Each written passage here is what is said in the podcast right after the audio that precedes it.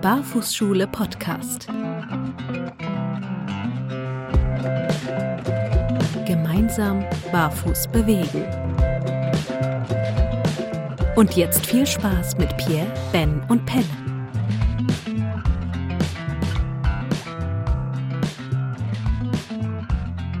Ja, da frage ich mich doch, was da los ist, dass der Ben schon wieder nicht dabei ist.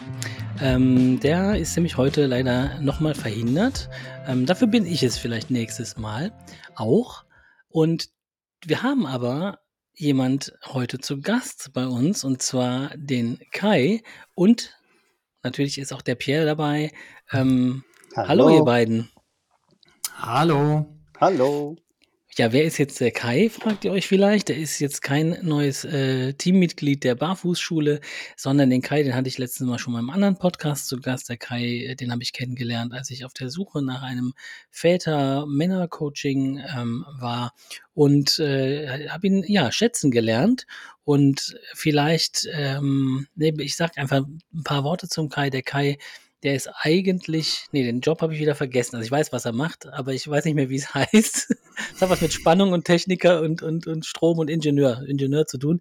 Aber er hat über seit fünf Jahren jetzt angefangen ähm, mit Vätercoaching be begonnen und ist dann in das ähm, Männercoaching gerutscht. Aber der Kai ist davon abgesehen auch seit sechs Jahren ja fast immer barfuß unterwegs äh, und das vielleicht auch ein bisschen leichter als für uns, weil er in die Hälfte seines Lebens äh, in Portugal verbringt und die andere Hälfte hier in Deutschland.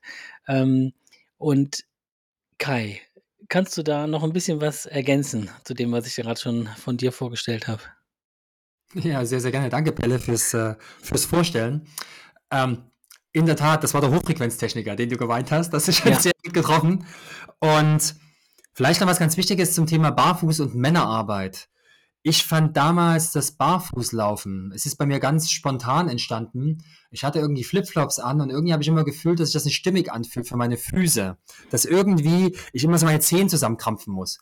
Und dann habe ich irgendwie dummerweise auch ein paar Mal meine Flipflops verloren. Dann hatte ich irgendwann so die Schnauze voll, dass ich mir gesagt habe, jetzt versuchst du einfach mal barfuß.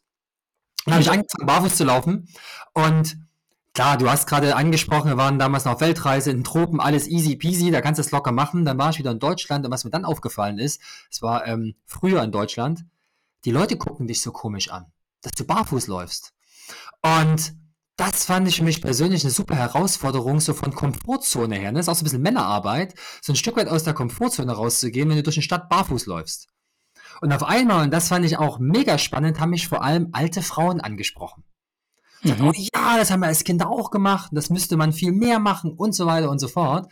Und das fand ich super, super spannend. Welche, habe da ganz interessante Begegnungen gehabt ähm, und bin so am Ende auch beim Barfußlaufen geblieben, habe es am Anfang vielleicht ein bisschen zu dogmatisch gemacht. Mittlerweile bin ich pragmatischer Barfußläufer. Mhm. Das hat mir unheimlich viel gegeben. Und zurück zu meiner Ausbildung als Hochfrequenztechniker weiß ich, dass wir alle immer mit Ladungen unterwegs sind, dass wir irgendwie elektrisch aufgeladen sind. Und indem ich barfuß laufe und keine Plastiksohle zwischen meinen Füßen und dem Boden habe, erde ich mich. Und Erdung ist etwas, was gerade uns Männern in der heutigen Zeit extrem fehlt. Und den Frauen nicht? Jetzt frage ich da direkt mal nach.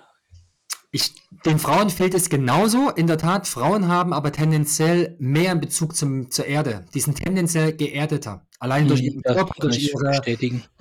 Genau. Ja, das, hast, hast du recht. Äh, du hast jetzt von Barfuß äh, gehen gesprochen, wahrscheinlich, wenn du Barfuß laufen meinst. Äh, joggst du auch schon mal barfuß?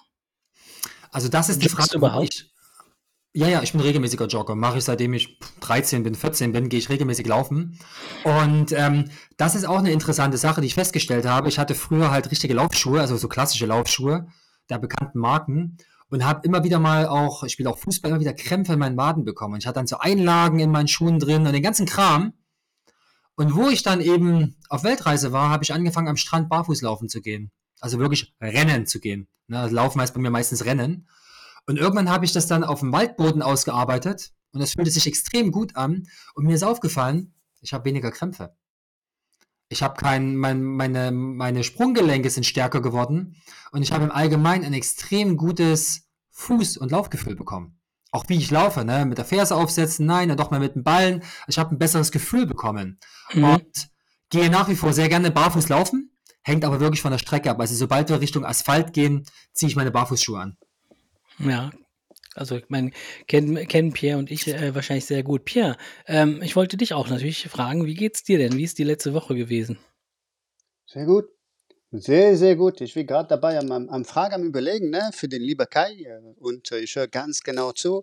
Ein paar Stichworte ähm, schon so für mich äh, aufgeschrieben und ähm, aber da freue ich mich schon gleich auf diese Frage. Aber sonst für mich persönlich, ich, mir geht's gut, mir geht bombastisch gut. Das Wetter spielt eine Rolle mit. Ich glaube, ich bin etwas wetterfühlig momentan.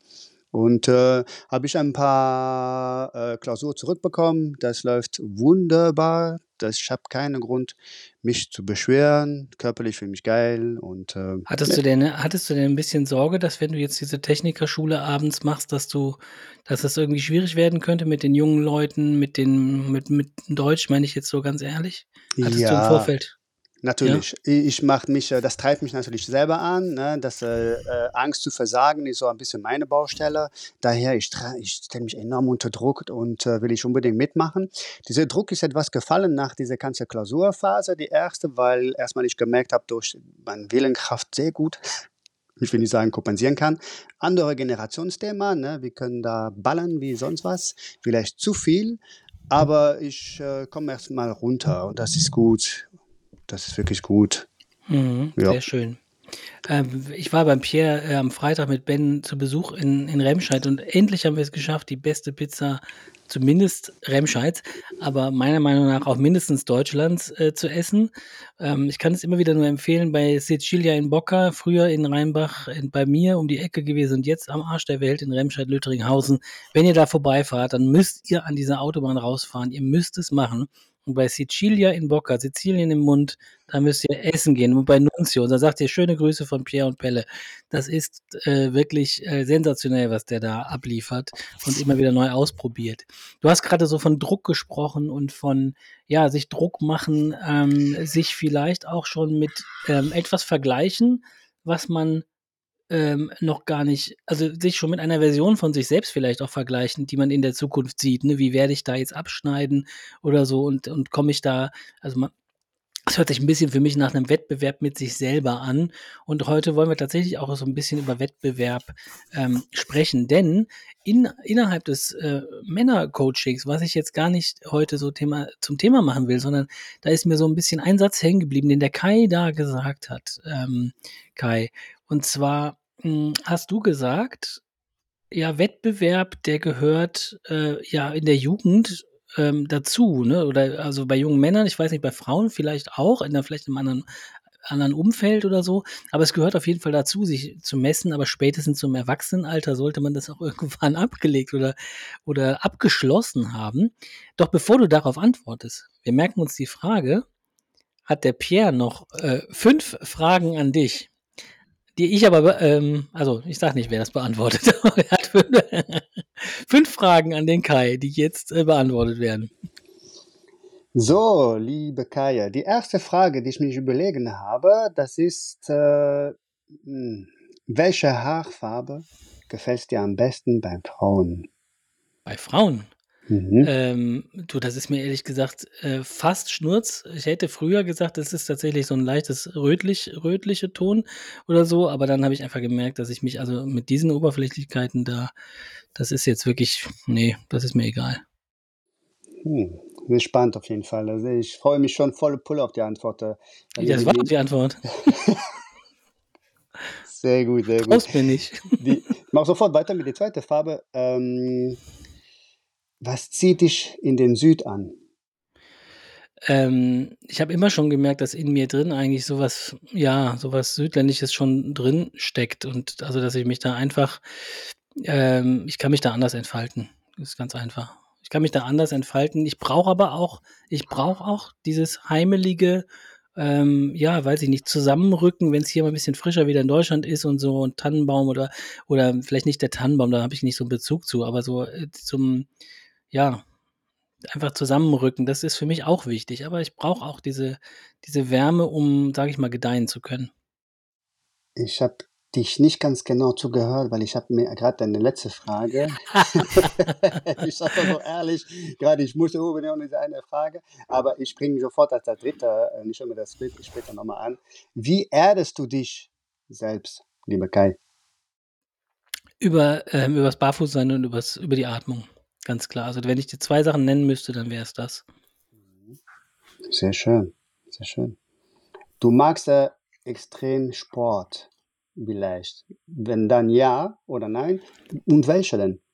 Du meinst, ob ich äh, extreme Sportarten Sport. mag, also ob, ob mhm. mir die gefallen? Mhm. Also, Überhaupt? Äh, also wenn du extrem meinst im Sinne von, das macht jetzt nicht jeder oder so, dann würde ich sagen, ich habe, äh, also Bewunderung habe ich für, für so Free Climber oder sowas. Also die so an den, die so an den Wänden hängen und. Ah, und, Free Solo.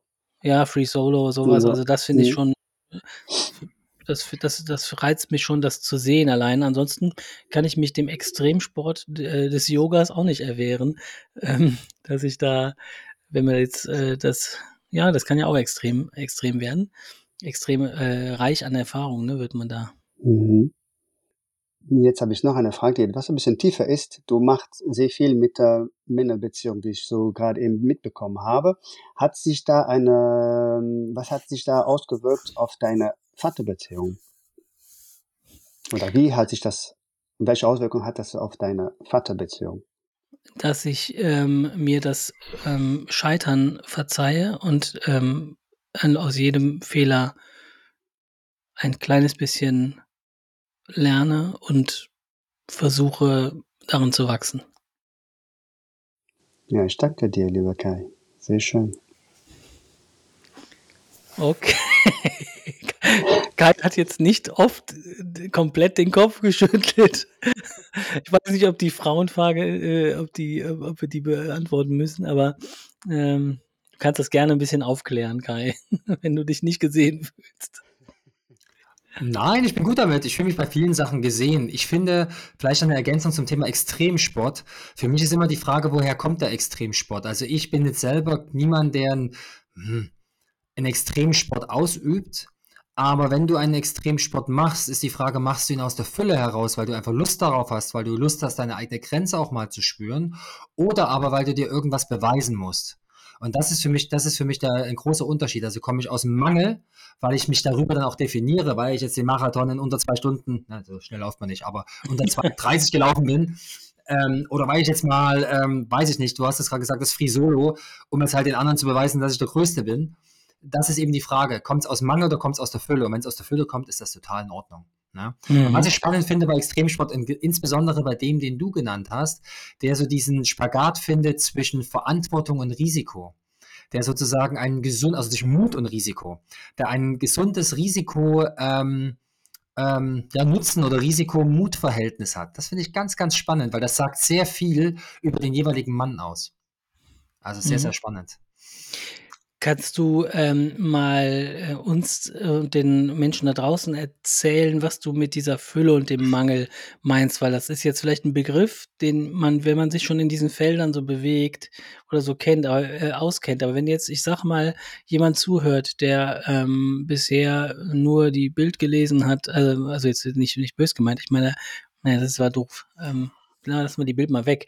Aber wenn man jetzt, sage ich mal, sich überhaupt nicht mit irgendwelchen Themen, ähm, die nicht alltäglich sind, beschäftigt, was ist mit Fülle und Mangel gemeint? Mit Fülle und Mangel, ich, du hast also, vollkommen recht. Hast du da eine für die, Idee? Für die, für, die, für die Erklärung. Ja, also danke, dass du es das nochmal sagst. Das ist wahrscheinlich in der Tat so in der ganzen Coaching-Ecke ganz klar, aber für viele in der Tat im Alltag, was bedeutet das für mich? Und zwar, ich würde gerne die Unterscheidung treffen, ist, dass man hinterfragt, warum man etwas tut tue ich nur etwas, um etwas anderes zu erreichen. Einfaches Beispiel, ich gehe ins Fitnessstudio, um meinen Körper muskelmäßig aufzubauen, weil ich damit potenziell bei Frauen bessere Chancen habe. Dann ist das für mich ein Aspekt des mangelnden Selbstbewusstseins. Ich tue sozusagen mein Selbstbewusstsein mhm. nach draußen bringen und abhängig machen von anderen. Das ist für mich ein Mangel. Das ja. wäre sozusagen etwas aus Mangel zu tun. Das gleiche Beispiel andersrum, ich mag es einfach, und das ist zum Beispiel mein Beispiel, ich mag es, einen fitten Körper zu haben. Der muss nicht auf eine gewisse Art und Weise aussehen, sondern ich möchte zum Beispiel in der Lage sein, wenn ich 70 bin, mit meinen Enkeln noch Fußball zu spielen. Mhm. Und das ist für mich ein Wunsch. Das ist für mich etwas, ich will aus der Fülle schöpfen. Das würde ich jetzt mal als Fülle bezeichnen. Insofern, na, es zu tun, weil es mir gut tut. Und nicht um etwas im Außen zu bekommen.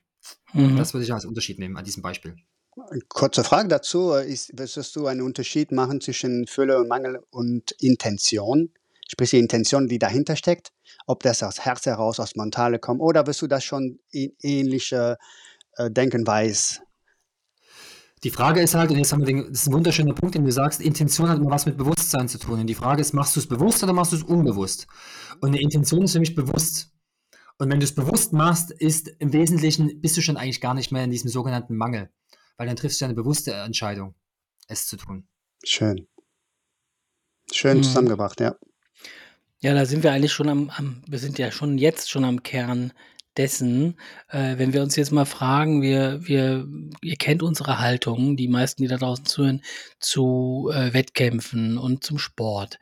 Also wenn man jetzt ähm, anfängt mit dem Laufen oder sich motivieren möchte, das haben wir jetzt schon in den letzten Folgen gesagt, ne? wie, wie motiviere ich mich, was ist Motivation? Ich kann, ich kann nicht einfach aus dem Nichts heraus mich komplett dauerhaft motivieren, sondern das ist ein, das ist ein Rad, was rollt, ja. Das heißt, es, durch die Motivation, durch das Bewegtsein kommt mehr Wunsch nach Bewegung zustande und wenn das Rad einmal ganz anhält, dann ist auch die Motivation ohne äußeren an Kick eigentlich nicht, äh, nicht so zu erreichen. Da muss jemand kommen, da irgendwo das Rad wieder anstoßen. Ähm, das, kann, das kann auch eine, eine, eine Instanz in einem selber sein, die man als Sicherung zum Beispiel eingebaut hat. Ne? Wenn ich an folgendem Punkt bin, dann muss folgende Instanz für mich einspringen, ähm, dass ich mir selber in den Arsch trete. Aber es muss dieser Arschtritt oder dieser Radtritt sein, dass das Rad wieder ins Rollen kommt wenn wir jetzt von Motivation sprechen, ähm, kann ja so, so ein Halbmarathon, Marathon und so, das kann ja irgendwie ein, ein, Motivator sein, um in Bewegung zu kommen. Und trotzdem verselbstständigt sich das bei ganz vielen Menschen dann, dass man zum Zeitjäger wird, dass man sagt, ne, Laufen ist nicht Langlaufen, sondern besonders schnell diese Strecke zu, zu, ähm, zu überbrücken. Und da haben wir ja schon häufig gesagt, das führt zu Verletzungen. Immer wieder, wenn wir versuchen, schneller, also in, mehr Intensität reinzubringen, anstatt mehr Dauer. Aber wie kann ich ähm, das Bild des Mangels und der Fülle jetzt zum Beispiel auf den Laufsport übertragen? Was wäre da, ähm, was, wie machst du das, dass du dich zum Laufen motivierst, ohne dass du jetzt, dass dann so, eine, so das Rad so zum Stillstand kommt? Kai.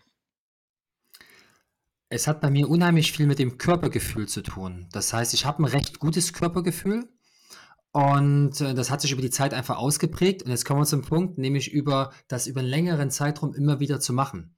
Ich bin da mal ein halbes Jahr gar nicht gelaufen. Ne? Ich habe einen Kreuzbandriss gehabt, da durfte ich eine ganze Zeit lang nicht. Also so ist es nicht. Es gab diese Phasen.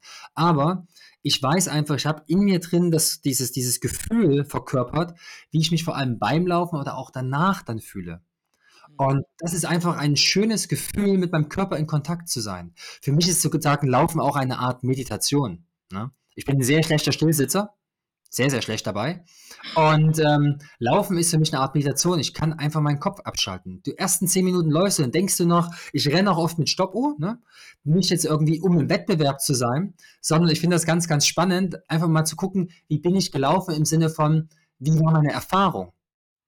Bin ich jetzt der Zeit hinterher gerannt? Oder aber war ich mit mir in Verbindung. Und mir ist aufgefallen, ganz oft, wenn ich mit mir in Verbindung war, war mir die Zeit hinten raus auch komplett egal. Und wenn ich es aber nur getan habe, ich dachte, jetzt müsste aber mal, und es ist lange nicht mehr gelaufen, passiert mir ja genauso, dann hat es auch vom Gefühl, dieses schöne, wollige Körpergefühl, dieses Ja, ich habe was für mich getan, ich habe was für meinen Körper getan, ich habe ein gutes Körpergefühl, hat sich dann oft nicht eingestellt. Man fragt von mir, die, diese Körpergefühl, wovon du sprichst, ist, ist das, wie ist das entstanden? Ist das durch ähm, negative Erfahrungen Beispiel oder über, bist du jetzt so, äh, wie bist du darauf gewachsen? Wie ist das äh, entstanden? Vorbild. Und das ist etwas ganz, ganz Wichtiges hm. für viele Männer. Mein Vater ist sportlich. Meine Mutter ist sportlich. Meine Eltern sind jetzt Mitte 70 oder sagen wir mal, in, nicht Mitte 70, in den Anfang 70ern und die können immer noch 40 Kilometer wandern die, die fordern in Anführungszeichen, wir hatten ja gerade Wettbewerb, mich ein Stück weit heraus. Also ich, meine Familie hat sich von jeher bewegt. Mein Bruder ist sehr sportlich, wir haben uns jeher bewegt. Das war Bestandteil der Familie. Und jetzt kommt es nicht nur beim, beim direkten Sport machen, sondern im Alltag. Ich bin Kind in der DDR, wir hatten kein Auto, oder zumindest in den Anfangsjahren nicht. Wir haben viel zu Fuß gemacht. Ich bin viel zu Fuß unterwegs gewesen. Ich bin in die Schule gelaufen. Ähm, wir sind viel mit dem Fahrrad unterwegs gewesen. Also bei uns war Bewegung im Alltag integriert. Und das, wenn du das einmal in dir drin hast, ist es für dich einfach selbstverständlich. Und das, dann, dadurch entwickelst du auch ein gewisses Körpergefühl für dich selbst. Jetzt war ja die DDR äh, nicht unbedingt wettbewerbsfern, ne? Also die waren ja gerade, also gerade auch mit der BRD stark im Wettbewerb. Du bist, äh, ähm, wie alt bist du nochmal, wenn ich fragen darf? 43. 43, das heißt, ich, du warst, du bist äh, fünf Jahre jünger als ich, das heißt, du warst zum Mauerfall elf oder so, ne? Neun. Neun, Neun ja. warst du, okay. Neun Jahre alt, aber das, das, heißt, du hast schon in der Schule mitgekriegt, so es gibt noch ein anderes Deutschland, ne? Es gibt zwei davon und so. Es war ja bei mir auch nicht anders wissen nicht mehr alle da draußen, muss man einfach so sagen. Man saß in der Schule und man hatte dann zwei Deutschlands. Ne? Und ähm, wie, wie war der, wie hast du den Wettbewerb in der Schule damals in der DDR empfunden? Also war das ein Thema, was euch auch ein bisschen den Sportunterricht begleitet hat? Gab es da, gab's da Feindbilder sogar oder, oder, ähm, oder Ansporn, Herausforderer, Contender? Im großen also Sinne so? Daran kann ich mich ehrlich gesagt nicht erinnern, weil dafür gab es dann spezielle Bezirksleistungszentren, in mhm. denen dann wirklich sozusagen die sportliche Elite trainiert wurde. Ich bin da nie dabei gewesen, ähm, weil ich nicht die Sportarten ausgeübt habe, die dort sozusagen die Rolle gespielt haben, beziehungsweise ich da auch keinen großen Bezug dazu hatte. Das ist sehr interessant. Währenddessen mein Bruder im Fußball wirklich im richtigen Hochleistungsbereich unterwegs war. Also wir haben das da sehr massiv mitbekommen, was das auch mit einem Kind tut. Also die waren da extrem rabiat, was die ähm, Methoden anging. Ähm, ich persönlich im Alltag, die Konkurrenz gerade mit der BRD war kaum präsent, aber im Gesamten hatten wir einen relativ hohen Wettbewerbgedanken, in der Schule auch.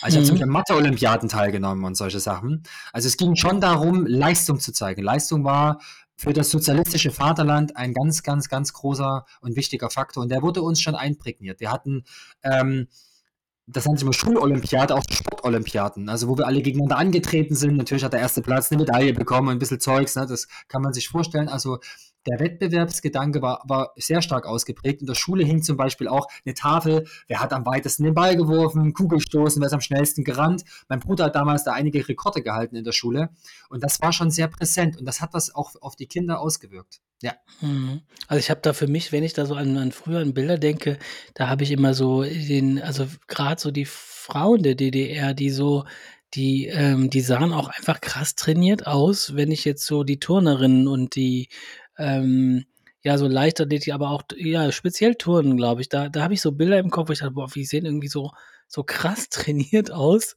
und äh, schon auch, wie ich mir, ihr kennt vielleicht von Marvel die Filme hier mit Black Widow, die schwarze Witwe, die dann da irgendwie, äh, wer das kennt, ähm, da vom KGB trainiert wird oder so. Also da habe ich schon so Gedanken gehabt, so vollkommen ähm, ab der Familie entrissen, nur dem Sport unterworfen.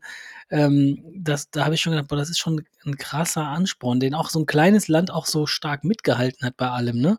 Also muss mhm. man ja auch sagen, das war ja auch, waren ja auch extrem erfolgreich, ne? Die, die DDR damals. Ähm, wie war das äh, für dich, Pierre? Hast du das mitgekriegt, dass es zwei Deutschlands gab? Muss ich mal einfach fragen. In, in Belgien? Durch meine Frau jetzt, heute, also die, die kommen auch aus der DDR, aber die, die passt nicht zu das Bild, was du gerade eben beschrieben hast. das Bild ich hübsch, verstehen, Bild hübsch, ja, ja, die, das Bild hübsch, aber die ist, die ist überhaupt nicht athletisch und äh, vielleicht daher kommt, dass sie gar keinen Bock hat auf Sport. Keine mhm. Ahnung. Das ist genau der Gegenteil, aber ähm, nein, ich habe äh, wirklich als Teenager, also eher als Kind auch, äh, klar, acht Jahre alt war ich dann, ein Jahr jünger als der Kai wo der Mauerfall war und äh, ich kann ich mich nur erinnern über, okay, irgendwas war los. Aber mhm. Ähm, sonst für mich war Deutschland eins sozusagen. Ich wusste nicht, dass da zwei noch zu jung, ne? Nee. Mhm. Ja, ist man noch zu jung für wahrscheinlich. Es hat ja. auch nicht den gleichen Impact gehabt wie bei uns. Wie bei uns gingen alle auch im Westen, gingen alle auf die Straße. Ich weiß noch, wir waren alle draußen und alle waren so, so aufgeregt und ja, und ich habe gedacht, ja, wieso ist das jetzt gar nicht so cool oder so, aber es gab einfach auch viele im Westen, die die Bezüge hatten, ne? Verwandte noch immer da hatten und einfach, die mhm. waren einfach alle raus und das, das war erstmal eine Riesenparty, ne? Ähm, da war in dem Moment war noch gar nichts vom Wettbewerb zu spüren, der vielleicht zwischen diesen beiden Ländern mal bestanden hat oder wieder bestiegen äh, oder dann nach der, nach der Wende nicht direkt abgelegt war. Ich weiß es auch nicht. Ähm, Wettbewerb, ich nehme ja, ähm, äh, ich nehme ja gerne Worte auseinander. Was steckt da für euch drin? Wetten und Bewerben. Was, wie, wie passt das zusammen? Wenn ihr mal so Naja, in dem Fall, wenn du jetzt die deutsche Sprache ist ja wirklich sehr, sehr schön. Du bewirbst, wenn wir es jetzt Sport, wortwörtlich übersetzen würden, du bewirbst eine Wette. Ja. Das heißt wahrscheinlich die Wette darauf, wer gewinnt. Interpretiere ich jetzt einfach mal so. Ja, und es und für mich steckt da aber auch noch so, so wetten wir, dass ich das schaffe? Es steckt ja auch eine Mutprobe dahinter, ne? Also ist, ist, eine, ist der Wettbewerb eigentlich auch das Herausfordern der Courage, des Mutes, über seinen eigenen Schatten zu springen oder sich mehr zu fordern, als man eigentlich dachte. Ich, ich frage mich halt nur, woher, woher es kommt, aber das wäre für mich so die, ich bin ja ein Freund davon, also ich bin ja ein Freund von Mut, also auch mit Mut zu arbeiten, aus der, vielleicht auch aus der Wut heraus, ne, diesen, dieses Gefühl zuzulassen, also so ein gewisses Maß Mhm. an, an Energie, die, was durch Wut freigesetzt wird. Das würde für mich für Wettbewerb sprechen, dass man das nutzen kann, um das zu kanalisieren, dieses Gefühl, weil das Gefühl Wut ähm, einfach in unserer Gesellschaft mh, zwar geduldet wird vom cholerischen Chef zum Beispiel, da habe ich das zu dulden, dass der seine Wut, seiner Wut freien Lauf lässt oder so, aber an sich, in uns selber ist das etwas, was wir, was die meisten Menschen, die ich kenne, die sich noch gar nicht damit beschäftigt haben, eher ablehnen und sagen, nee, wütend bin ich nie.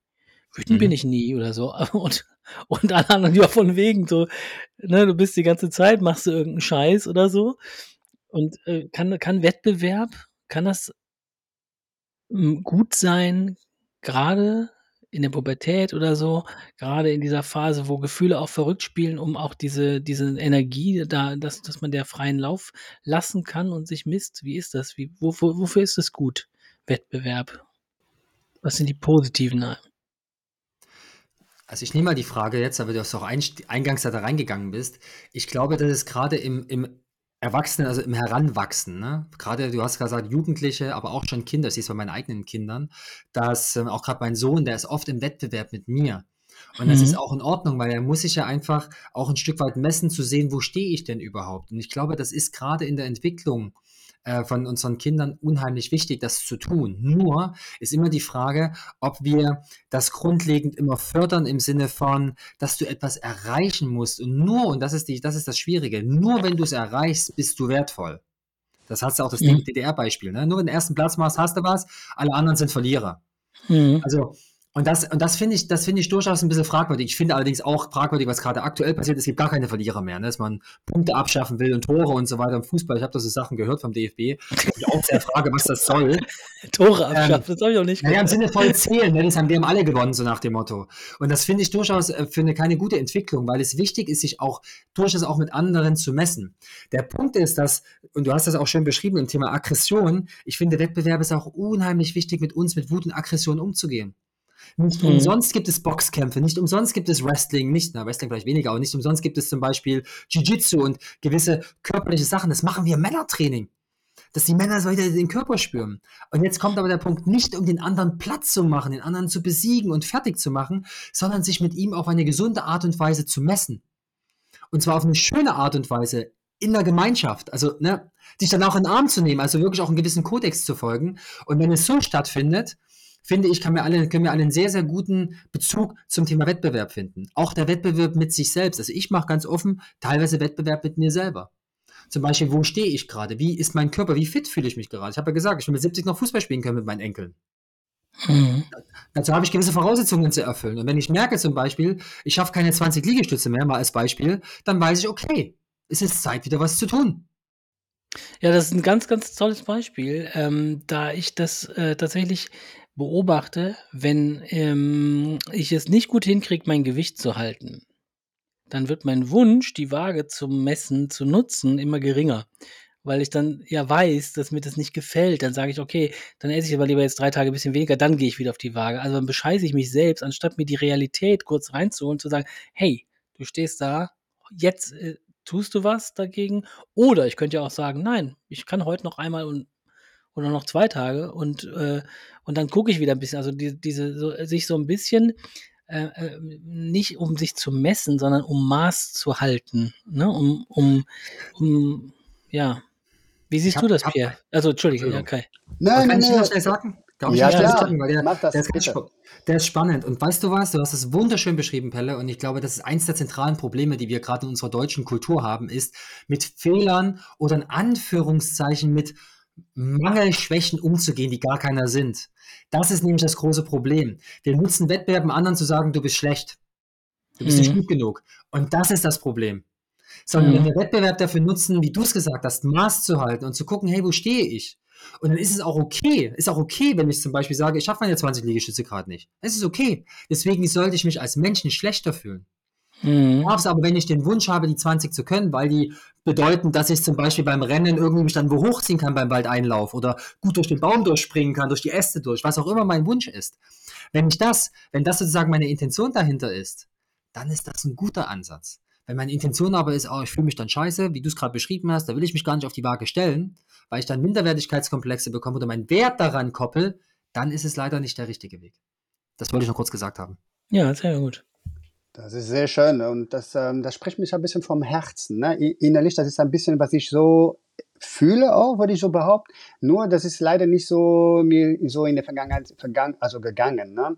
Wenn ich so schaue, durch, groß geworden durch Fußball, äh, die, diese ein bisschen äh, jahrelang diese nur gewinnen oder verlieren Möglichkeit, okay, das ist ein, ein, eine Erfahrung und das hat sich in der Teenagerphase sehr lange gezogen.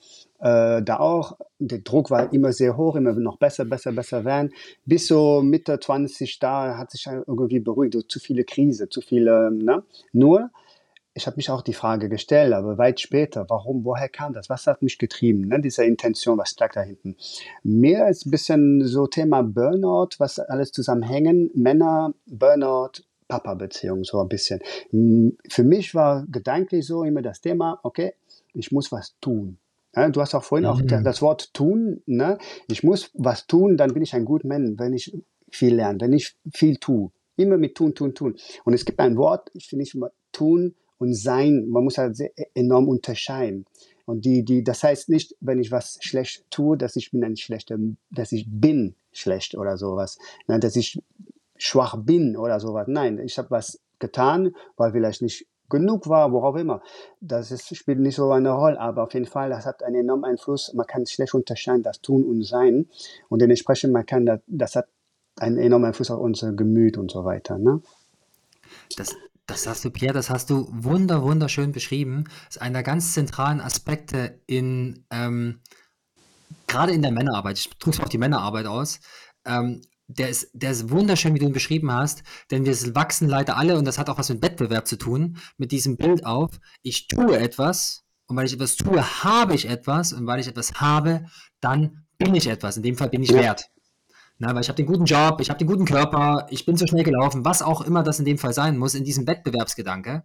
Und das versuchen wir wirklich umzudrehen, das wieder ein bisschen aus unserem, aus unserem Körper rauszuschütteln, dass du allein dadurch, dass du schon ein Mann bist, dass du ein Mensch bist, dass du hier bist, dass du, dass du schon bist. Ne? Du bist, du hast, du bist schon wert. Ne? Ja, ja. Und weil du wert bist, hast du Gaben. Der Pierre hat andere Gaben als der Pelle. Der Kai hat andere Gaben als, als, der, als der Pierre. Und diese Gaben darfst du nach draußen bringen und damit darfst du tun. Und das versuchen wir wirklich umzudrehen, und weil wir halt leider in der groß gewachsen sind mit diesem klassischen Wettbewerbsgedanken, der eben dahin geht, nur weil ich was tue, habe ich etwas, und wenn ich was habe, erst dann bin ich etwas. Ja, ja, ja, genau. Sehr schön gesagt. Halten wir fest, es ist okay, sich für eine sportliche Veranstaltung anzumelden, dabei Freude zu äh, empfinden, mit anderen, äh, also für mich ist es nicht unbedingt das, aber mit anderen zu laufen, ähm, äh, sich, äh, ja, sag ich mal, ein Event zu haben, was ritualisiert ist vielleicht auch für den einen oder Mhm. anderen, ne? Sich, also dieses Gefühl, weiß ich nicht, beim Halbmarathon am Start zu sein. Ähm, es sollte aber nicht darum gehen, sich über die anderen zu erheben, Mhm. also um gesund zu sein, sollte es nicht da, um ein gesundes Maß zu finden, sollte es nicht darum gehen, sich über andere zu erheben und ähm, besser zu sein im Wert, sondern sich selber einfach zu schauen, wo stehe ich eigentlich gerade und ähm, möchte ich da so stehen. Es, kann, es gibt ja auch so etwas wie einen äh, zu duldenden und auch angenehmen Aspekt äh, des Verfalls. Also, ne, also auch zu sagen, ich werde älter, heißt, äh, ich muss nicht dauernd 20 bleiben. Ne? Also ich Mhm. darf mich ja auch damit zurechtfinden und sagen, ja, es ist nicht mehr so wie früher, aber, es, aber so okay, es ist wie es ist, ne? So. Und was muss ich tun, damit ich es noch lange möglich erhalte? Ja, das finde ich eine guter, gute Möglichkeit, ähm, den Zuhörern da draußen auch weiter äh, Mut zu machen, sich für Veranstaltungen anzumelden und nicht zu glauben, dass wir da per se irgendwie dagegen sind. Ähm, wir haben den Kai, der ja eben aus dem Männercoaching kommt, eingeladen, weil er sich einfach viel mit diesen Themen beschäftigt, auch im Wettbewerb und so weiter. Äh, aber auch alle ähm, Barfußschülerinnen, die jetzt zugehört haben, ähm, ihr, ihr seid ja natürlich mit eingeschlossen. Ähm, wir sind nur einfach jetzt drei Männer hier und äh, das ist jetzt nicht unser Spezialgebiet, ähm, wie es Frauen damit ergeht. Ähm, ich habe gerade das Wort Barfußschüler benutzt. Ich möchte das äh, an dieser Stelle sagen, dass auch ich Barfußschüler bin und auch Pierre Barfußschüler und nicht Lehrer. Das heißt, wir gehen hier immer noch lernend äh, voran, auch nach 13 Jahren Barfußzeit. Alles, was wir hier gesagt haben und getan haben, ist keine es war jetzt keine akademische Abhandlung, sondern wir haben hier gerade unsere Meinungen geteilt. Und ähm, das kann sein, dass unsere Meinungen in fünf Jahren anders sind. Und dann ist das auch okay so. Aber ähm, das war ein schöner Austausch mit dir, Kai. Wir sind mit unserer Zeit tatsächlich schon am Ende. So ratzufatz geht das und deshalb übergebe ich an euch beide, also an dich nochmal, Kai, wenn du noch was sagen möchtest und dann an den Pierre, dass er das Ganze hier abmoderieren darf. Mhm. Danke auf jeden Fall, Pelle. Danke für die schöne Zusammenfassung. Und was ich noch hinzufügen möchte zum Thema Wettbewerb, das hast du nämlich auch gerade noch so ein bisschen, ein bisschen angedeutet, mit dem Anmelden für, einen, für einen Wettkampf und so weiter, für ein Rennen gemeinsam. Was für mich immer ganz, ganz oben steht, und ich glaube, wenn man das beachtet, dann kommt man gar nicht in diese Falle rein, um zu Spaß. Solange du Spaß dabei hast, solange du aus Spaß 40 Kilometer läufst, wenn du Bock hast, 200 zu laufen, mach das. Wenn du Spaß dabei hast, und das dein Antrieb ist, bist du auf einem extrem guten Weg. Und das ist auch für mich immer der Antrieb. Spaß. Das ist richtig geil. Ich danke dir viel, viel, vielmals, lieber Kai. Ich, es wird mich schwer, jetzt aufzuhören. Es gibt einen schönen Spruch, immer aufhören, wenn er am schönsten ist. Und äh, man merkt jetzt gerade, dass äh, wir könnten so weiter stundenlang äh, quatschen und das macht so einen Spaß. Und äh, liebe Zuschauer und ähm, alle anderen und würde ich, ähm, ja, ich freue mich auf euch. Ich danke euch, dass, dass ihr zuhört und bis bald, ihr Lieben. Ciao, ciao.